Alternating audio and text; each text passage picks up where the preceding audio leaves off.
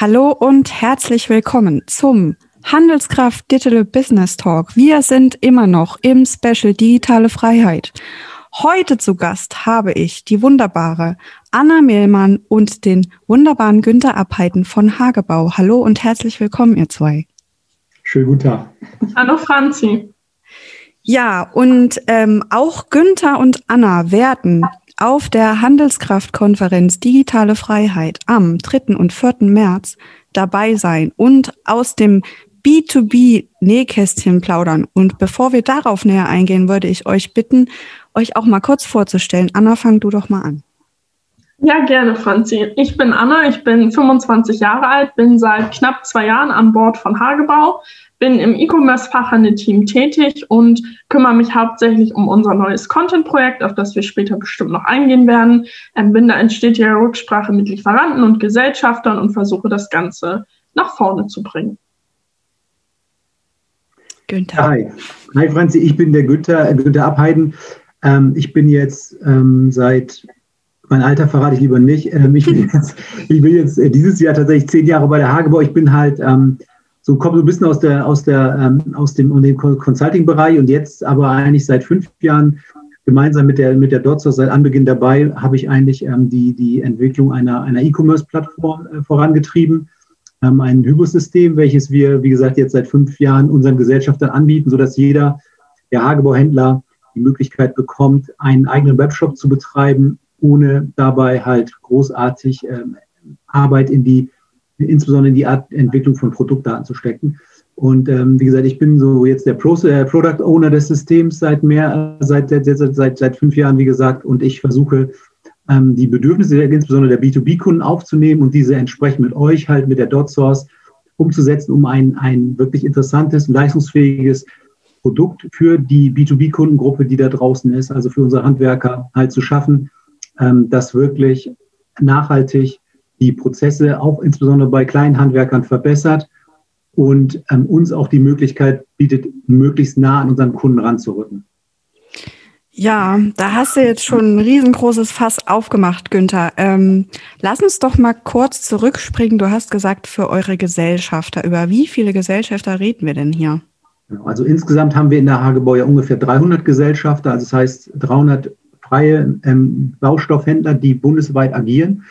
Ähm, und von diesen 300 Gesellschaftern haben wir tatsächlich inzwischen schon knapp 40 auf der, auf der Plattform. Das heißt also 40 von diesen 300 Gesellschaftern betreiben inzwischen einen, einen eigenen Webshop und ähm, da variiert auch, sage ich mal, die, die Größe der Gesellschafter enorm. Wir haben sicherlich einzelne Gesellschafter, die wirklich nur oder also Baustoffhändler, die nur in ihrem, in ihrem Ort sozusagen eine Filiale haben, aber wir haben genauso große Konzerne dabei, einen ähm, der bundesweit aktiv ist und der wirklich auch mit 120 Standorten dabei ist. Also wir, wir decken eigentlich tatsächlich die gesamte Hagebau ähm, von Einzelgesellschaftern bis halt zu Konzernen halt bieten wir mit bilden wir mit unserer Plattform ab und erreichen mit unserer Plattform. Puh, äh, das klingt nach einer Menge. Ähm, nun ist es ja so, dass im B2B die ganzen Nutzergruppen und die, sage ich mal, ähm, Schnittstellen sowieso schon hochkomplex sind. Jetzt habt ihr natürlich noch mal mehr Interaktion und Komplexität, da ihr diese 300 Gesellschafter oder jetzt erstmal die 40, die schon auf der Plattform sind, ähm, betreuen und versorgen und äh, mit in diesen großen E-Commerce-Tunnel äh, reinholt. Wie schafft ihr es denn, dass ob jetzt oder gerade weil so unterschiedliche Größen ähm, auch äh, wahrscheinlich mit unterschiedlichen Zielgruppen und äh, Anforderungen, wie schafft ihr es denn, dass ihr diese breite Palette trotzdem abdecken könnt. Also ist das eine Frage der richtigen Technologie? Ist das eine Frage von Schnittstellen und welche Rolle spielt dabei auch, sorry, dass das jetzt auch so eine komplexe Frage wird, ähm, wenn wir einmal bei komplex sind, ähm, wie schafft man es denn auch, so viele Gesellschafter mitzunehmen vom, ja, vom Mindset her? Ja, also wie lange hat das vielleicht auch gedauert? Vielleicht könnt ihr dazu mal was sagen. Ja, also, ähm, also das ist tatsächlich, es ist tatsächlich ein Problem, weil ähm, es ist, es ist wirklich auch so, dass unsere Gesellschafter natürlich, sage ich mal, ein, ein sehr starkes Offline auch Leben haben da draußen. Eigentlich das, was im Moment, im Moment natürlich immer noch der, der größte Teil ihres Geschäftes ausmacht. Und das natürlich auch in, in Anbetracht der Tatsache, dass sich die Gesellschafter in den letzten Jahren, ähm, also dass die, sagen wir mal so, dass die so heterogen sind, diese Gruppe, dass sie natürlich auch, auch in ihren eigenen Unternehmen eigene Prozesse aufgebaut haben. Und das ist auch tatsächlich eines unserer größten Herausforderungen. Wir haben ein riesengroßes Schnittstellenthema, wobei wir ein, sage ich mal, einen ziemlich großen Vorteil auch haben, dass, ähm, dass die Hagebau seinen Mitgliedern, ein Großteil seiner Mitglieder, ein eigenes ERP-System zur Verfügung stellt, das wir auch über eine Schnittstelle angebunden haben. Aber wir haben natürlich trotzdem auch da draußen andere ERP-Systeme, die wir auch inzwischen angebunden haben. Also das ist, und ähm, unsere, äh, unsere, unsere Idee ist eigentlich das, was wir auch genau gemeinsam mit euch oder mit den Kollegen von dir halt ähm, jetzt seit vielen Jahren versuchen, dass wir halt eine Lösung entwickeln, die möglichst natürlich auch standardsbasiert, um ähm, praktisch somit mit eigentlich jeden Gesellschafter zu erreichen. Nichtsdestotrotz haben wir auch aufgrund dieser, dieser Verschiedenheit der einzelnen Gesellschaften immer wieder die Herausforderung, dass wir bestimmte einzelne Prozesse der Gesellschafter auch individuell abbilden müssen und dann auch für diese Gesellschafter dann tatsächlich individuelle Erweiterungen an der, an der Plattform vornehmen. Aber wir stellen auch wieder fest, dass das tatsächlich ein, es ist wirklich immer tagtäglich eine, eine unheimliche Herausforderung, weil insbesondere wenn, wenn man, also wenn man die Plattform entwickeln will, stellt man immer wieder fest, dass diese Individualisierung dazu führen, dass, dass ähm, dass das tatsächlich auch zu Problemen führen kann, weil natürlich alles getestet werden muss. Es muss ja alles stabil sein, es muss alles performant sein und das, wie gesagt, über alle Gesellschafter mit ihren eigenen Anforderungen, mit ihren eigenen äh, Unternehmen und ähm, dann entsprechend auch ähm, trotzdem für die Gemeinheit halt funktionieren. Ja, jetzt hast du mir viel zu Herausforderungen gesagt. Ähm, hast du auch eine oder vielleicht mehrere Lösungen oder Ansätze, wie ihr genau das angeht? Also wie sorgt ihr dafür, vielleicht auch über welche Systeme und Lösungen, dass eben gerade diese individuellen Aspekte der einzelnen Gesellschafter trotzdem abgedeckt werden und sie ihre Ziele verfolgen können, je nachdem, welche Zielgruppen sie haben. Also wie funktioniert das auch technisch? Also ähm, es ist so, dass wir halt, äh, wie gesagt, mit einem Hybris-System an der Stelle arbeiten, eben als Hybris, jetzt SAP Commerce, das kann ich ruhig erzählen. Ähm, und dass ja. das natürlich aufgrund, aufgrund ähm, seines, seines Setups uns dort unheimlich stark entgegenkommt. Und ich habe ja gesagt, also wir können individuelle Anforderungen anbinden, aber unser Ziel eigentlich ist, um die, um die Plattform stabil, das ist für mich halt das Relevante, weil ähm, Stabilität ist für mich halt mit, mit, mit das wichtigste Thema, Stabilität und Performance, weil das der Kunde heute erwartet. Er möchte nicht irgendwie minutenlang auf irgendwelche Warenkorbberechnungen warten und so weiter. Und ähm, dass wir auf jeden Fall grund, grundsätzlich die, die, die, die Strategie verfolgen mit möglichst standardisiertem Ansatz ähm, und, in, und Reduzierung von Individualisierung an der Stelle halt die, die, ähm, die Plattform an, an, möglichst jeden ähm, ausrollen zu können. Also das ist mhm. eigentlich unsere Antwort auf diese, auf diese Heterogenität ja. der Gesellschaft, dass wir mit unserer Plattform mit Standardprozessen reagieren, aber nichtsdestotrotz auf den einzelnen Gesellschaften dennoch eingehen können, der vielleicht halt äh, einzelne Anforderungen hat. Sei es, dass es ein bestimmtes, ein bestimmtes Marktsegment ist. Du hast es ja schon gesagt. So haben wir zum Beispiel Fliesenhändler, für die, für die sind halt äh, zum Beispiel das Thema Chargenriesenthema. Ich weiß nicht, ob das ähm, ob, das, ob, das, ob wir das jetzt hier noch diskutieren wollen, aber das ist halt eine spezielle Anforderung aus dem Fliesenbereich, ja. den vielleicht ein Holzhändler nicht hat und ein Baustellen, äh, also ein Baustein, ganz genereller, ein generalistischer Baustoffhändler halt nicht hat. Ja. Also die, und, diese, und diese Anforderungen, diese individuellen Anforderungen der einzelnen Gesellschaft versuchen wir natürlich ähm, möglichst in einem Standard halt äh, praktisch unterzubringen, aber wir müssen halt dennoch offen bleiben, weil wir wollen natürlich, dass unsere Gesellschafter ihre Kunden vor Ort mit ihrem Geschäftsmodell abholen können. Das ist halt ja. unser Ziel. Ich weiß nicht, ob ihr das hören könnt und ob das jetzt Teil des Podcasts wird. Das ist immer wieder hier für eine Überraschung gut, denn unter mir befindet sich äh, die neue Bürofläche von Dots aus Down Under, die gerade in den letzten Zügen ist. Es wird wieder fleißig gebohrt. Da müsst ihr jetzt leider mhm. alle mit durch. Ähm, Du hast gerade gesagt, Stabilität und Performance, das sind natürlich so neben Flexibilität und Agilität die großen, die großen zwei Gebote der Stunde. Kommen wir nochmal zurück auf das weitere große Gebot der Stunde, und zwar Content. Es geht ja nicht nur darum, Stabilität und Performance äh, sicherzustellen, sondern auch äh, das, was rauskommen soll. Ne? Also ähm, die Inhalte. Ähm, Anna, du hast äh, in deinem Intro gesagt, dass du dich darum kümmerst, äh, dass das vorwärts geht. Ähm, welche Rolle spielt denn der Content im B2B-Umfeld bei euch? Also wir unterscheiden bei uns ähm, im Content zwischen den Produktdaten, die natürlich optimiert werden und veredelt werden, dass wir da über hochwertige Mediadaten verfügen. Und zum einen bieten wir unseren Gesellschaftern auch redaktionelle Beiträge an. Das heißt, wir besorgen von der Industrie, von ähm, Spezialisierungspartnern und auch von Fachverlagshäusern Texte, bereiten diese auf mit zusätzlichem Material wie Bildern, Videos, Anleitungen, Tutorials und pflegen diese mit in die Webshops ein. Okay, und ähm, wenn du sagst, wir bereiten das auf, ähm, mhm. vorstellen, findet das in einem Redaktionsteam größtenteils manuell statt oder ist das automatisiert, teilautomatisiert oder wie läuft das ab? Also aktuell ist es so, dass wir in dem Projektstatus noch ähm, viel manuell betreiben. Das heißt, wir schauen uns die Texte an, äh, optimieren auf SEO-Bedarf, ähm, fügen Überschriften ein, geben Text dazu, ähm, bereiten das so eben auf und sind aber auf einem guten Weg, das Ganze immer mehr zu automatisieren. Und da möchten wir natürlich auch hin. Ähm, gerade unter dem Aspekt, dass wir immer mehr Gesellschafter für dieses Projekt gewinnen, ist das Ganze dann auch in dem aktuell vierköpfigen Redaktionsteam dann nicht mehr zu bewältigen. Natürlich, okay. Ihr habt schon angesprochen oder wir haben schon ganz kurz darüber gesprochen, dass natürlich so eine äh, Komplexität bei so vielen Gesellschaftern an vielen Stellen gegeben ist. Was mich jetzt natürlich auch noch interessiert ist, gibt es denn gravierende Unterschiede in der, ich nenne es mal Digital Readiness oder Digital Awareness äh, innerhalb dieser ganzen kleinen Gruppen? Also merkt ihr da Unterschiede und gibt es da Hürden in der einen Subbranche, die es in der anderen schon längst nicht mehr gibt oder andersrum? Könnt ihr dazu was sagen? Also ähm, da gibt es extreme Unterschiede. Also das merkt man, also das merkt man, merkt man innerhalb unserer Gruppe und das merkt man innerhalb der Branche extrem auch. Also wir sind natürlich auch im Austausch mit anderen, mit anderen Kooperationen und äh, wir vergleichen natürlich halt, beziehungsweise was, wir, wir, wir sprechen halt miteinander und stellen halt das fest. Und ich meine, da muss man, da brauchen wir, glaube ich, da machen wir ja hier, wie brauchen wir kein, kein, kein Märchen erzählen oder erzählen wir nichts Neues, wenn wir sagen, dass der Baustoffhandel natürlich da noch, sage ich mal, bei den Digital Natives ist. Äh, noch, also, also davon noch echt ewig entfernt. Ich sage immer, wir sind noch, äh, ich habe so ein schönes Wort dafür mal gehabt, aber egal. Sag's ähm, ruhig, los, tu es, tu es. Äh, ich will meinen Gesellschafter noch nichts Gutes, äh, nichts, okay. Böses, nichts Böses. Nein, aber das ist wirklich extrem.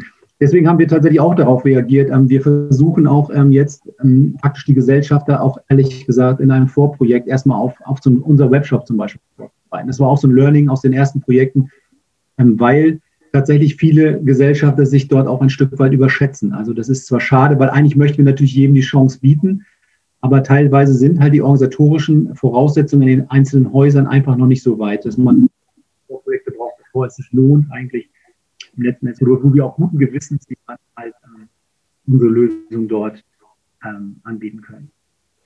Okay, ähm, ich hoffe, das ist nur ein äh, kurzzeitiges technisches Problem, Günther. Ich habe dich jetzt hinten raus ähm, nur ganz leise hören können. Ah, okay, ja, das kann auch sein, dass ich hier wieder, äh, dass ich, ich weiß immer nicht, wo mein Mikro ist bei meinem Notebook. ja, ähm, ich möchte trotzdem da noch mal ein bisschen weiterkitzeln. Kannst du uns denn, äh, obwohl das, du kannst es ja auch versuchen zu umschreiben. Ähm, wer schneidet denn in der Skala der Digital Readiness am besten ab? Frage ich einfach mal so. Also meinst du jetzt innerhalb der Branche oder bei unseren Gesellschaftern? Kannst du gerne für beides beantworten. Also, also für die Branche kann ich es, kann ich's, kann ich's, glaube ich, ganz schwer, also kann, ich, also kann ich schwer einschätzen. Ich glaube, weil, weil ähm, also das, was ich lese und was, wie gesagt, was im Austausch stattfindet, kann ich sicherlich sagen, ist ja auch ein Kunde von euch, dass halt unsere Kollegen aus dem Süden, ja, die bei war, glaube ich, ganz gut aufgestellt tatsächlich sind. Ähm, ich denke trotzdem ist unsere Lösung, also unsere Lösung, die wir jetzt unseren Gesellschaftern bieten, halt ähm, ein praktisch da ein vergleichbares Produkt liefert. Der Punkt ist nur der, dass sicherlich ähm, die einzelnen Gesellschaften, wenn sie halt versuchen, auf den Zug aufzuspringen, halt ähm, sicherlich zum Teil schwer, schwer tun. Das war das, was ich gerade sagte. Andererseits haben wir auch Szenarien in der Hagebau, wo wirklich einzelne Gesellschaften uns wirklich überragende, äh, meine, meiner, Meinung nach, überragende E-Commerce-Systeme auch in dem eigenen Haus aufgesetzt haben. Wirklich. Also das muss man tatsächlich äh, immer wieder feststellen. Also da gibt es da gibt es, wie gesagt, die Gesellschaften sind vollkommen unabhängig und da gibt es individuelle Lösungen von einzelnen Gesellschaften, die wirklich, äh, die wirklich zeigt, dass sie den, den Zeitgeist verstanden haben und dass sie auch Konzepte und Strategien entwickelt haben, um ihre Kunden da mit diesen, ähm, mit diesen Lösungen zu erreichen. Und ja. die sind qualitativ, sage ich mal, die stehen unserer Lösung in nichts nach, wobei ich natürlich sehr stolz auf unsere Lösung bin natürlich. Aber, das könnte ähm, sein.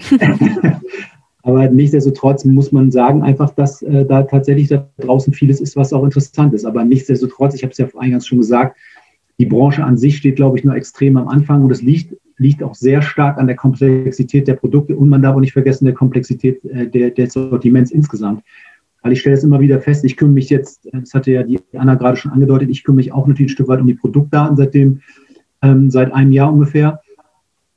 Und es ist einfach unheimlich vielfältig, das Sortiment. Also wir verkaufen auf der einen Seite, keine Ahnung, das ist ein Hagebauprodukt, aber ehrlich gesagt gibt es auch Gesellschafter, die das halt machen, was weiß ich, ein Eis, wissen, weißt du, am, am Tresen.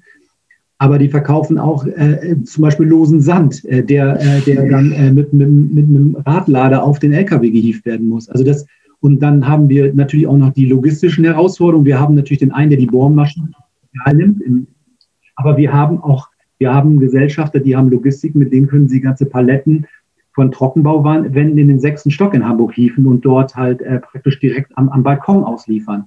Also ja. die Spannung, sowohl was die, was die Anforderungen angeht an, den, an, an das Produkt, als auch was die, äh, was die Anforderungen an der Kunden angeht, ist halt extrem groß. Auf jeden Fall. Ähm, gut, jetzt hätten wir den Bereich abgedeckt, Günther. Dann ähm, stelle ich jetzt auch eine ähnliche Frage an Anna. Ähm, wir haben jetzt eben über die Digital Readiness und Awareness gesprochen, so grundsätzlich in, in eurer Branche und auch in den Subbranchen, ähm, die eure Gesellschafter quasi abbilden.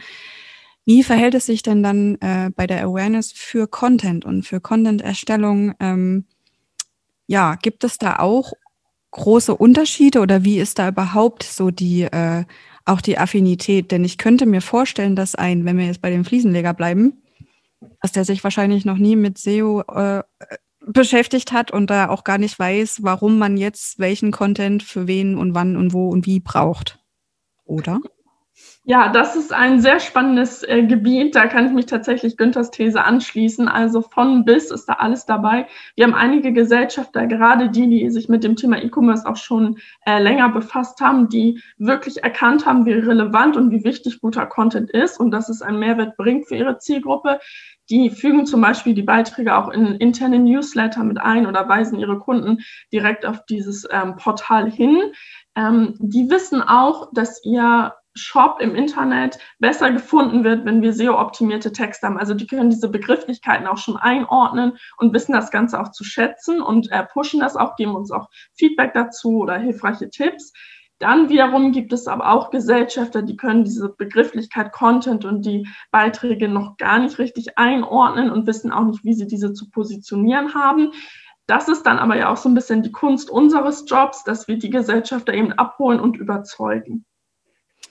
Ja, und wie tut ihr das? Also ähm, findet ihr euch zum Beispiel in, ähm, ich könnte mir das hier so vorstellen, wenn ähm, wir, ja, wir versuchen mal eine Analogie. Ähm, bei uns fangen ja jeden Monat neue Mitarbeiter an. Und da sind auch Quereinsteiger dabei, die mit E-Commerce vielleicht nicht unbedingt was zu tun haben. Wir haben Studien, äh, Studierende, die fertig sind und die hier durchstarten. Wir haben aber auch Leute, die aus einem ganz anderen Bereich kommen. Natürlich haben wir auch viele E-Commerce-Experten, aber nehmen wir jetzt nur mal die, die auch du gerade beschrieben hast, Anna. Ne? Ähm, was wir uns überlegt haben, ist, du musst versuchen, die irgendwie auf ein Level zu bringen. Also zumindest was die, was das Verständnis für Begrifflichkeiten, für Zusammenhänge und so weiter angeht. Das heißt, für jeden, der hier neu anfängt, gibt es äh, ein dreiwöchiges äh, Bootcamp, was nebenher zum Onboarding und Mentoring läuft.